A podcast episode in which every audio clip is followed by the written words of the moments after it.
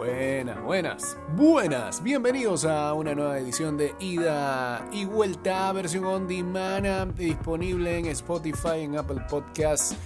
Eh, y nada, estamos ah, cerrando el año. Estamos grabando este programa el día 6 de diciembre, pero puede ser como los otros programas que duran de uno a dos días en, salir al aire. Así que eh, tratamos de compartir con ustedes informaciones que sean relevantes, pero a la vez sigan vigentes y no se pierdan por ahí.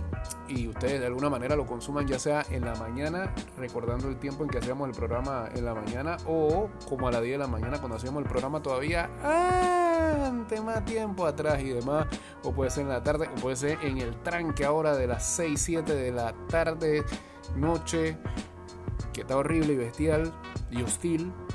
Eh, todos pensamos que es por el Día de la Madre, estamos totalmente engañados por muchas cosas, pero no solamente va a ser el Día de la Madre, porque la otra semana vuelve ese mismo tranque. Y todavía el 27 antes de Año Nuevo también estar ese tranque, un poquitito menos, pero estar ese tranque. Cuentan los pelos en la escuela también. Y pues yo creo que después de los cierres, la gente mentalmente dijo, voy porque voy a la calle. Entonces es como una sensación de quiero estar fuera de la casa, ¿ah? o quiero estar en la calle para ver qué es lo que es no sé qué ganan con eso, pero bueno. Mientras usted esté en el tranque, esta es una opción para hacerlo más llevadero. Esperemos que sea más llevadero, porque puede ser que yo diga una noticia aquí que le cause más estrés, entonces ya estamos jodidos, ¿no? Pero bueno, ya puedo decir jodido. En el FM lo decía más o menos. Pero acá lo puedo decir más, ¿eh? tengo más libertad. ¿eh? Uf, pudiera decir más cosas, pero vamos a verlo así. Eh, bueno, vamos a arrancar a esta edición con eh, creo que en este momento, si hoy miércoles, estamos a la expectativa muchos de lo que va a ser el sorteo de la próxima Copa América. Pero hoy también sale información de lo que va a ser el sorteo para la Copa Oro W, la Copa Oro femenina, que quizás por ahí se nos estaba escapando eh, lo de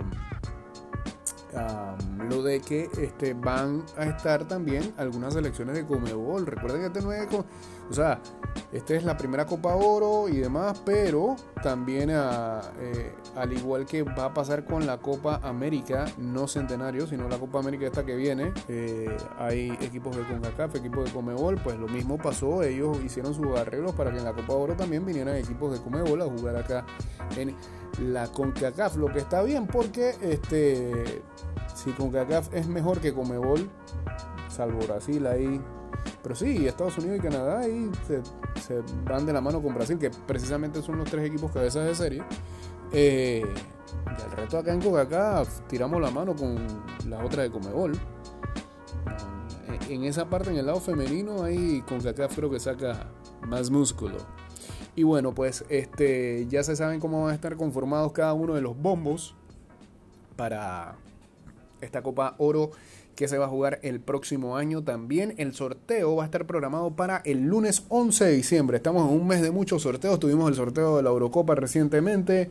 Eh, viene el sorteo de la Copa América. Y la próxima semana entonces tendremos la de la Copa Oro con CACAF W 2024. Recordando también que ellas eh, tienen su eh, fase previa de equipos que quedaron en los segundos lugares de la Liga A y los primeros lugares de la Liga B. Eh, esa. Ah, bueno, sí. Y lo primero que hay que decir es que la edición inaugural de esta competencia va a ser entre el 17 de febrero y el 10 de marzo del 2024. Primero que la Copa América. Eh, la clasificatoria que se jugó durante las fechas FIFA de septiembre, octubre y noviembre, diciembre eh, e incluyó la participación de 34 asociaciones miembros de CONCACAF. Nueve equipos aseguraron ya un lugar en la Copa Oro CONCACAF W 2024, uniéndose a los otros seis que ya tenían asegurado su lugar: Estados Unidos, Canadá y los cuatro invitados de Comebol. Estas 15 selecciones nacionales femeninas son para las preliminares El Salvador, Guatemala, Guyana, Haití, Puerto Rico y República Dominicana. Ahí están los segundos lugares y los primeros lugares, ¿no? Eh, y en fase de grupos ya están Argentina, Brasil, Canadá, Colombia, Costa Rica, Estados Unidos, México, Panamá, Paraguay y lo que van a ser los tres ganadores de los preliminares. Eh, las preliminares se van a jugar el 17 de febrero en el Dignity Health Sports Park Track and Field Stadium. Eso es allá en Carson, California. Y los tres enfrentamientos son los siguientes. Haití enfrentará a Puerto Rico, Salvador ante Guatemala y Guyana ante República Dominicana. Así que eh, por lo menos se aseguran de que uno de las dos centroamericanas van a estar presentes en la fase de grupos. El resto es eh, el Caribe. Bueno, Guyana, no sé cómo lo quieran. Lo que pasa es que Guyana es de Sudamérica, pero juega acá con nosotros. Ah, no te acordás de eso, ¿ah? Hablando de Guyana, hay una cuestión seria ahí, sociopolítica entre Venezuela y la. Es la Guayana francesa, ¿no? Bueno, pues es otro tema, en, en otros podcasts, no en este. Eh, la fase de eliminación directa comenzará con los cuartos de final en el VMO Stadium el 2 y 3 de marzo, seguido de las semifinales y la final en el Snapdragon Stadium el 6 y 10 de marzo. Pero me salté eh, lo que va a ser la fase de grupos del 20 al 28 de febrero en el Dignity Health Sports Park, ya dijimos que es en California, grupo A, el Snapdragon Stadium, ahí va a jugar el grupo B, eso es en San Diego, y el Shell Energy Stadium, ese sí no lo tengo aquí a mano, ¿dónde es el Shell Energy Stadium? Ese no es el de Houston. Eh, vamos a buscar rápido aquí donde queda el Shell Energy Stadium. A ver, a ver, a ver, a ver en Houston, Texas, viste, viste, viste. Ahí está, eh, ahí estará jugando el grupo C de esta Copa Oro W.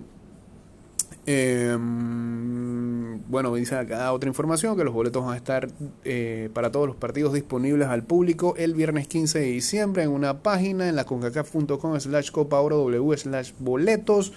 Eh, ¿Qué más dice por acá que es importante? Bueno, el evento comenzará a las 7 de la noche este lunes 11 de diciembre, que lo va a pasar ESPN México, Centroamérica, Caribe y Sudamérica. Así que pendientes ahí. Eh, ajá, en el bombo 1 va a estar Estados Unidos como mejor equipo clasificado de CONCACAF, Brasil, ganador de la Copa América Femenina, Comebol 2022 y Canadá como segundo equipo mejor clasificado de la CONCACAF. El Bombo 2 estará conformado por Costa Rica, México y Panamá, los tres equipos siguientes mejor clasificados de CONCACAF.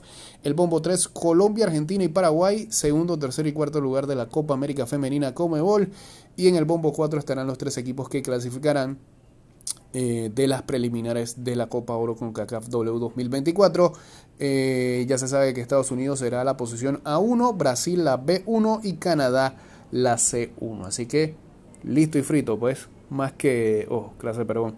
Eh, más que nada ahí está casi todo el camino señalado para lo que va a ser primero el sorteo y luego la conformación de cada uno de los grupos con la preliminar previa para esta Copa Oro W femenina. Esa es ah, la información al respecto. Antes de que hagamos una pausa en este cambio, hay información importante que compartir con ustedes. El Metro de Panamá recuerda que para evitar hacer largas filas y que tu viaje en el metro sea de manera fluida, procura mantener tu tarjeta con saldo. Hey, saludos ahí a Dorsey que nos dio el dato de qué hacer con los fondos musicales para que no suenen tan música de, coach de superación y demás yo no sé, digo, a mí no me hacía, a mí no me hacía daño poner un fondo diferente que cada uno tuviera que ver como con un drama, con una película, pero puedo entender que hay gente que le hace bulla, así que vamos a seguirle el consejo a Dorsey y si a usted no le gusta eh, los nuevos fondos que vamos a poner, vaya y quéjese con él en Twitter. Igual a él le gusta mucho que le den reply en sus tweets. Así que, bueno, pues ya sabes. Gracias a Dorsey por el consejo. Cambio y regresamos con el segundo bloque de este programa.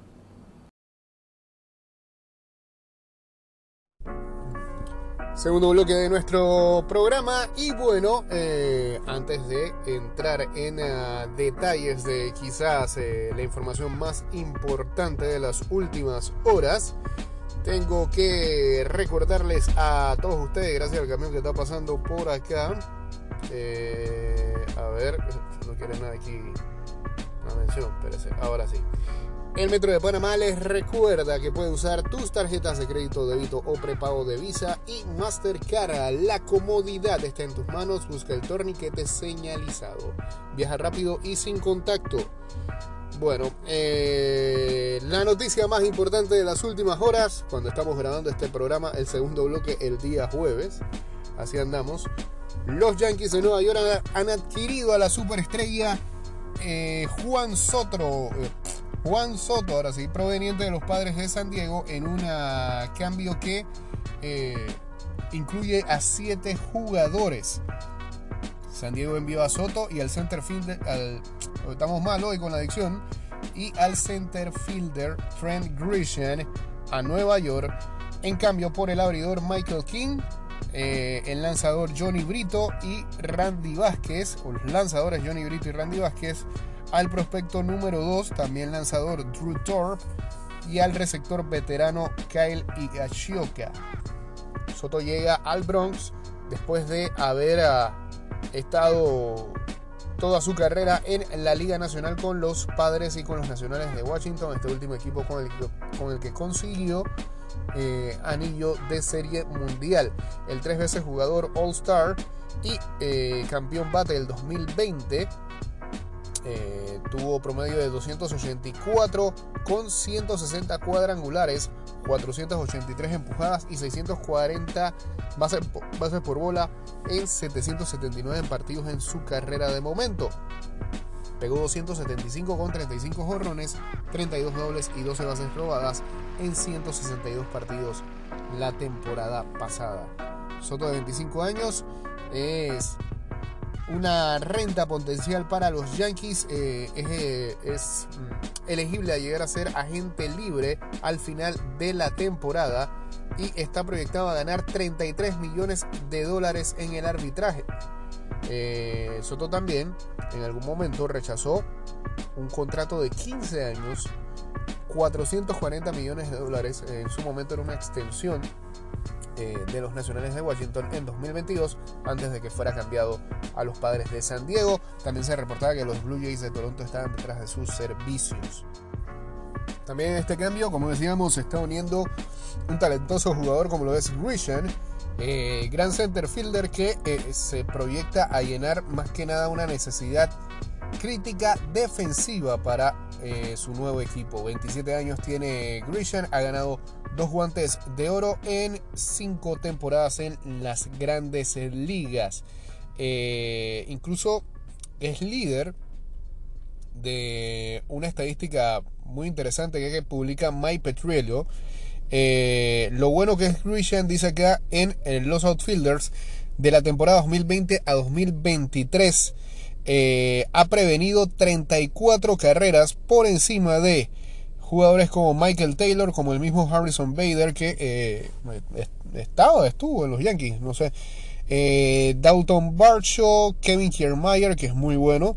Eh, Cedric Mullins, Miles Stroh y eh, Luis Robert Jr. Así que el mejor en esa estadística de carreras prevenidas con 34 por encima de los 30 de Michael Taylor. O sea que le, tiene ahí un, una distancia en los outfielders que han jugado del 2020 al 2023 en la posición de jardinero central. Richard lo que sí tiene que ver qué haces con su bateo porque tan solo conectó para 198 el año pasado con 13 cuadrangulares y 50 carreras empujadas. Eh, tiene dos años elegibles de eh, arbitraje que le quedan y está proyectado a ganar 4,9 millones el próximo año según MLB Trade Rumors. Eh, puede servir como un center, un center fielder ocasional. No se me dado hoy lo de center fielder. Eh, para los Yankees y eh, quizás también un reemplazo eh, defensivo para Aaron Judge en las partes posteriores del juego. Ah, King, de 28 años, puede entrar fácilmente en, la rotación de los padres de San Diego como un reemplazo para los agentes libres Michael Waka y Seth Lugo. él ha trabajado primariamente como relevo con los Yankees pero Kirin impresionó después de mudarse a la rotación en eh, la parte posterior de la última temporada con una efectividad de 2.23 y whip de 1.14 con 51 ponches en 9 salidas. Ah, en el, sobre todo las 5 temporadas que ha estado con los Yankees, King tuvo una efectividad de 3.38 y 1.19 de whip, además de 282 ponches y 83 bases por bola. También es elegible para la agencia libre después de la temporada 2025, mientras Higashioka, de 33 años, eh, ha servido primariamente como un catcher backup, pero jugó en 92 ah, partidos con los Yankees la temporada pasada, los más alto en su carrera. Tiene un promedio de OPS de por vida de 647 con 40 cuadrangulares y 121 carreras empujadas en sus 7 campañas como grandes ligas. Brito, de 25 años, eh, trabajó como un swingman para los Yankees durante su temporada de novato el año pasado, con una efectividad de 4.28. Swingman es que o era abridor o era relevo. 4.74 eh, de FIP y 1.22 de WHIP en 90 entradas, un tercio. Eh, le dio, le dará a los padres alguna situación adicional o, profundidad dentro de su departamento de picheo e incluso tiene opción de eh, tiene dos opciones para también tener contrato de ligas menores. Torp es rankeado como hasta ayer el segundo mejor prospecto de los lanzadores de los Yankees de Nueva York y el número 5 en todas las grandes ligas antes de este cambio. Eh, impresionó en su primera campaña como profesional el verano pasado. 23 años tiene, tuvo efectividad de 2.52, whip de .98 con 182 ponches eh, y un blanqueo en 23 salidas entre el equipo de clase A de Hudson Valley y el equipo de AA de Somerset. Vázquez por su parte, de 25 años, tuvo una efectividad de 2.87 y 1.27 de whip con 33 ponches y 18 bases por bola en 11 apariciones, 5 salidas con, eh, o 5 aperturas con los Yankees la temporada pasada, su primera temporada en las mayores. El eh, nativo de República Dominicana trabajó eh, principalmente como un abridor mientras estuvo en AAA. Así que ahí está quizás el primer gran cambio que se verá en esta temporada muerta de las grandes ligas, porque lo otro es ¿Para dónde va Chohei Otani? Que hablan de Toronto, incluso los Angels están en la puja todavía por quedarse con el jugador. Eh, ah, y también está lo de Yamamoto, el otro lanzador, ¿no? Que si lo quieren los Mets, que si lo quieren los Yankees. Y pues ya se sabrá qué es lo que va a pasar con ah, estos eh, jugadores que son las principales atracciones en este mercado. Eh, ya para cerrar con el tema de las grandes ligas, otros movimientos que se han dado en las últimas horas. el lanzador eh, Eduardo Rodríguez acordó con los Diamondbacks de Arizona por 4 años y 80 millones de dólares. Tuvo una muy gran temporada con los Tigres de Detroit. Eh, cuando se venía el trade deadline, sonó para varios equipos. Ah, y había uno en especial, ah, los Dodgers de Los Ángeles que estaban detrás de él, pero él dijo, no, para allá no voy, no quiero pagar tanto tax y me quedo en Detroit, pues este acordó con los Diamondbacks de Arizona por 4 años y 80 millones de dólares. Y eh, lo otro es que Jamer Calendario, que terminó la última temporada, ese también lo cambiaron en el trade deadline. Con, él estaba en Washington, creo, y lo cambiaron a los Cachorros de Chicago. Pues ahora acuerda 3 años un acuerdo de 45 millones con los Rojos de Cincinnati. Hay demasiada plata en las grandes ligas. Demasiado, demasiado dinero. Ponga a su hijo a jugar a béisbol para que salga de la pobreza. Ah, no. Sorry, estaba hablando en voz alta. Bueno, termina este segundo bloque. Hacemos una pausa y seguimos con más de ida y vuelta y la música de fondo proporcionada por Doors. Manda algo de Hello, ahí.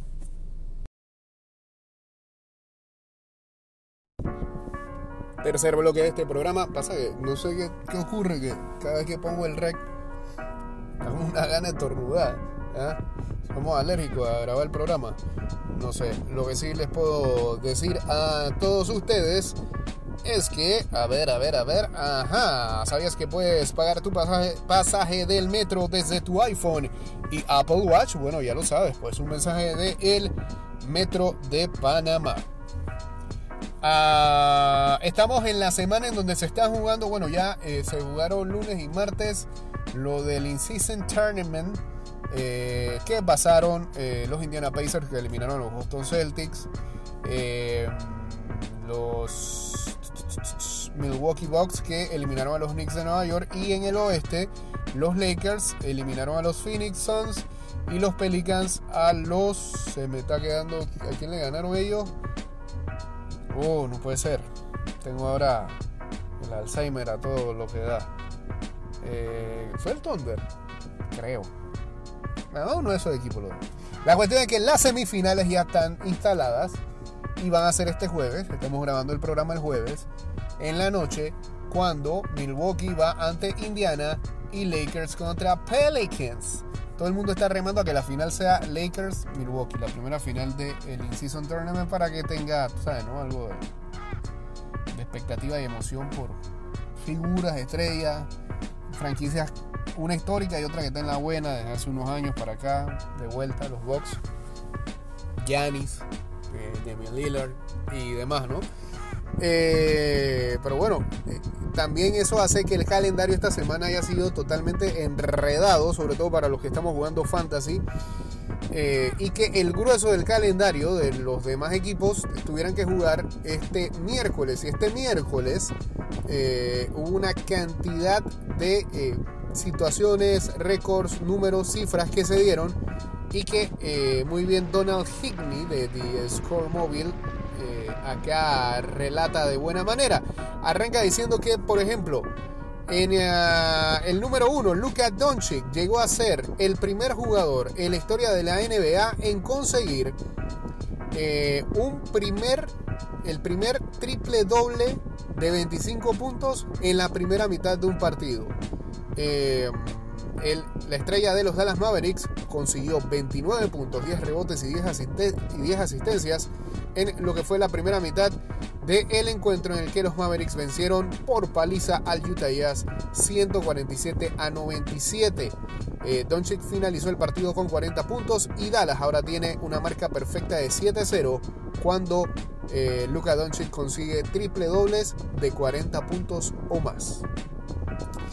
3. Eh, la derrota horrible de los Jazz contra los Mavericks fue el tercer margen de derrota de 50 o más puntos en este 2023, empatando un récord de la liga con 25 días eh, todavía que queda del año. Los Indiana Pacers, por ejemplo, perdieron contra los Boston Celtics por 51 puntos en noviembre, mientras que Golden State eh, Ajá, derrotó a los Portland Trail Blazers por 56 en abril. O sea, esto lo, esto lo sacan en año calendario, no en el año temporada. Em, el head coach de los Jazz, Will Hardy, eh, dijo que la actuación de su equipo fue una clase maestra de dog shit. de pupú de perro, pues. Bien poético el señor. 6. El Miami Heat tiene 6 juegos de 8.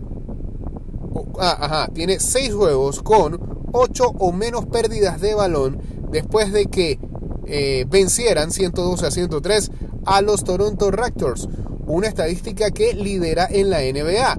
7 equipos no tienen ningún resultado esta temporada con 8 o menos pérdidas de balón. Mire usted, son muy seguros al manejar y controlar el tiempo de la bola, ¿no? 15. Eh, las cosas parece que no terminan de encallar en, en, San Antonio. Los Spurs volvieron a caer por decimaquinta vez consecutiva. Esta vez fue ante los Minnesota Timberwolves 102 a 94. Otra derrota empataría el récord de la franquicia con 16 derrotas consecutivas alguien que salve a Víctor Wembanyama. 18. Los Pistons cayeron por ¿qué? Eh, octava vez consecutiva con una derrota 116 a 102 ante los Memphis Grizzlies. Es la racha de derrotas más larga en la liga desde que los Grizzlies consiguieron 19 consecutivos durante la campaña del 2017-2018. El porcentaje de victoria de Detroit tan solo es de .95. Y esta es la primera temporada como head coach de Monty Williams. Todo el mundo pensaba que con los jugadores jóvenes y talentosos que tenía, más un coach que, digamos, venía, por ejemplo, de Phoenix Suns, de armar un equipo precisamente con esas mismas condiciones, joven y talentoso, pues impactaría igual en los Pistons. Pues le ha costado al principio, ¿no? 23. La estrella de los Denver Nuggets, Nikola Jokic, se fue 9 de 32 en tiros de campo en la derrota de los Nuggets 111 a 102 ante Los Ángeles Clippers. Los 23 tiros de campo fallados por el dos veces MVP es lo más alto en su carrera. La verdad, una estadística bastante rara de ineficiencia para un tipo que es el rey de la eficiencia. 35. Con 35 puntos, en la victoria 121 a 111 sobre el Orlando Magic, el panameño, ay, ay, ay, suena patria, Donovan Mitchell, es ahora el tercer jugador en la historia de los Cleveland Cavaliers con tener actuaciones de 35 puntos o más. Solamente detrás de LeBron James y Kyrie Irving en tan solo 84 partidos con la franquicia. Una compañía bastante decente. Eh, me causa sorpresa que no haya tantos jugadores con eh, más de 35 puntos eh, en el equipo. es la historia por 35 plus point performance. Ah, ok, es el tercero, pero es que aquí no está bien detallado eso. Es el tercero en la franquicia que tiene más partidos con 35 puntos o más, pero no dijeron cuántos. Solamente dijeron eso, pues. Bien. 42. Pablo Banchero eh, consiguió lo más alto en su carrera, 42 puntos. Este es el novato del año, del año pasado, eh, de la temporada pasada, en la derrota del Orlando sobre los Cavaliers 121 a 111. El jugador de 21 años es ahora el jugador más joven en la historia de la franquicia en anotar 40 puntos o más desde que lo hiciera Shaquille O'Neal. A pesar de la derrota, eh, el juego de Banchero en Orlando ha asegurado, por ejemplo, que qué? Ah, sí, que si sacamos ahora estadísticas de porcentajes y probabilidades, eh, Orlando debería no tener problemas para poder amarrar, aunque es muy temprano todavía esto, ¿no? Pero eh, Orlando se ve, y, ya esto es una cuestión más de estadística o no, Orlando se está jugando como un equipo de playoff. Y lo podría conseguir, sería la primera vez que el Magic llegaría a playoff desde 2020. Pero bueno, todavía falta mucho, están en vías de eso. 43 fue la cantidad de veces que cambió el liderato en el partido entre los Nets y los Hawks. Y los Hawks perdón. La, la mayor cantidad eh, de cambios de liderato en un partido desde la temporada 96-97. Los Nets eventualmente ganaron el partido 114-113 gracias a un tiro de medio rango de Michael Bridges. Eh, que terminó eclipsando un triple que había convertido Trey Young en su posesión anterior. 49. Eh, Desmond Bain eh, nuevamente le ah, went off against contra los Pistons, anotando lo más alto en su carrera, 49 puntos en la victoria 116 a 102. El ah, jugador de 25 años ha tomado el rol de anotador para su equipo los Grizzlies desde que Jan Moran está suspendido y promedia 23,8 puntos esta temporada, lo mejor en su carrera. Ben, la verdad es que ha sido el jugador eh, más brillante para unos Grizzlies que de verdad están dando pena esta temporada, pero bueno, por lo menos consiguieron victoria el día de ayer, claro, porque jugaban contra los Pistons y en la última, en la 50, fue otra noche en la oficina para Joel Embiid, el actual eh, MVP, consiguió 50 puntos para los Philadelphia 76ers, lo mejor eh, para él esta temporada, en una victoria sobre los Washington Wizards 131 a 126. Embiid actualmente lidera la liga en anotación con 32 puntos por juego por tercera temporada consecutiva. Si lo llega a retener hasta el final de la temporada, llegaría, a ser, llegaría a ser el primer jugador desde que James Harden lo consiguiera del 2017 al 2020, ganando títulos de anotación en tres campañas consecutivas. Eso fue lo que dejó el miércoles de NBA en cuanto a números se refiere. eh, y a cantidad.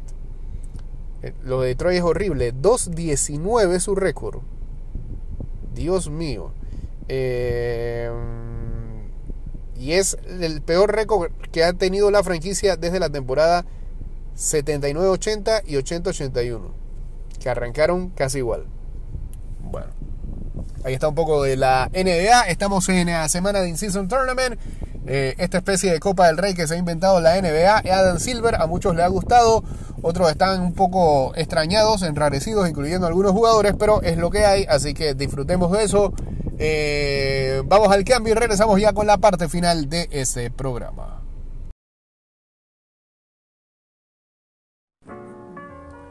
Último bloque de este programa. Eh, antes que nada, desearle feliz Día de la Madre a todas las madres que nos escuchan por esta vía y también a las madres de todos los oyentes que seguimos teniendo acá del lado de eh, el programa digital por vía del Spotify y Apple Podcast. Eh, felicidades a todas las madres que también forman parte del team de ida y vuelta. una, pero está bien. Y al, al papá, mamá, no, eso no va como se, a veces se autofelicitan para el Día del Padre también, no. Ya, pues esos temas no nos vamos a meter porque si no nos metemos en problemas con la gente que tiene ese tipo de debates. Antes de seguir, tengo que decirles que el Metro de Panamá recuerda que recargar saldo en tu tarjeta de transporte desde tu celular, banca en línea o banca móvil es rápido y seguro. Recuerda que al llegar a la estación debes acercar tu tarjeta en los activadores para hacer efectiva la transacción. Cuando estamos grabando este programa, eh, se viene el sorteo de la Copa América. Eh, no sé si nos va a dar chance en este bloque de poder adelantar algo. Yo creo que va a ser en próximos programas. Ah, así que no, dejemos eso así. Eh, a ver, últimas noticias que nos vamos. Ha sido toda una información relevante e importante, a pesar que tiene que ver con el mundo del el golf. Lo que ha pasado con el uh, tenista, el tenista, golfista español John Ram. Eh, que deja la PGA y se va con el Leaf Golf, que es el, eh, el torneo que eh, han hecho los árabes y que están pagando buen dinero. Y um, Ram firmó eh, con el mayor contrato de la historia del deporte. Son 500 millones de euros. Es una total, total locura lo, que están eh, pagando por este señor. Eh, la LIF, que es la Liga Saudí, el golfista vasco número 3 del mundo y ganador de dos grandes, se une al revolucionario proyecto con un contrato récord que puede alcanzar los 500 millones de euros. Es todo un terremoto, un bombazo en el mundo del golf. Eh, es el actual ganador del el Master de Augusta. Lo decíamos la otra vez, el señor que posee el saco verde. Y. Um, ha alcanzado un acuerdo para incorporarse al revolucionario proyecto que desde, desde hace dos cursos ha partido en dos al golf, inmerso en una lucha entre el nuevo actor y los tradicionales circuitos, estadounidense y europeo, un conflicto del que aún no se ve la luz pese al compromiso de paz alcanzado en junio en uh, plenas negociaciones entre los dos bandos para ir de la mano en la explotación del negocio, el fichaje de Ram es un movimiento estratégico que refuerza el poder del Leaf y a la vez puede conducir más que nunca a un pacto. El circuito americano PGA Tour ve alejarse a una estrella mundial pese a que el español se desmarcó muchas veces del nuevo modelo. El fichaje no impedirá a Ram, que fue número uno mundial durante 52 semanas, jugar los grandes puede disputar el máster de por vida. Importante eso, no puede ser que el actual ganador este, no estuviera presente debido a este contrato que acaba de firmar. Eh, puede jugar el US Open hasta el 2031 y el Open británico y el PGA durante cuatro años más. Y está por ver qué pasará con el resto del calendario en función del acuerdo que suscriban las dos partes. Eh, el límite es el 31 de diciembre. En cualquier caso, Ram se convertirá en el deportista español mejor pagado gracias a un vínculo que puede rondar los 500 millones de euros por su llegada y por los derechos de propiedad del equipo que pasará a capitanear. El mayor eh, pelotazo que ha hecho la LIF y atrapa además uno de los mayores contratos en la historia del deporte. el discurso de Ram se ha ido suavizando desde un tono muy áspero al inicio del conflicto hasta el aire conciliador de los últimos meses. Declaro mi lealtad más absoluta al PGA Tour. Creo mucho en el trabajo de Jay Monahan, el comisionado. No pienso que la Liga Saudí sea algo beneficioso para mí. bueno, te lanzan cifras para engatusarte, para engatusarte yo estoy para hacer un nombre. Crecí viendo a muchos grandes golfistas jugar grandes torneos y solo busco formar parte de ese legado. Eso tiene mucho más valor que el dinero expresó en febrero del 2022. Lo que no sabía es que le iban a ofrecer este contrato. Cuatro meses después, antes de defender la corona del US Open, lanzó un contundente alegato muy elogiado por los rectores del circuito estadounidense por su profundidad y por pronunciarlo en un momento de fuga de estrellas. Nunca jugué al golf por dinero, compito por amor al deporte. Tres rondas sin corte no es golf y yo quiero jugar contra los mejores del mundo en un formato que se usa desde hace cientos de años. Los premios son excelentes, pero mi estilo de vida cambiaría si tengo 400 millones. No, ni lo más mínimo. Quiero ver eso. Podría retirarme ahora mismo y tener una vida muy feliz. No me sorprende que muchos se vayan. Cientos de millones son una gran razón. A mí me atrae la historia. Sebe, Niklas, eso es algo más que el dinero, es ser campeón con la historia detrás. Por eso mi corazón está con el PGA Tour. Para mucha gente, tres o cuatro años en la Liga Saudí valen la jubilación. Bien, son una maldita razón. La mayor parte de la población se irá. Eh, pero ya no. Greg Norman, consejero delegado de la Liga Saudí, intentó pescarle. En vez de convencerme con la historia del golf con lo que amo, me empezó a mandar números, números y números. Mi respuesta fue que hablara con mi manager. Y a él le dije que eso no me atraía. Contra Ram meses después. Tampoco funcionaba el gancho de Phil Mickelson, una de las estrellas de Leaf y el gran padrino de Ram en sus inicios en Estados Unidos.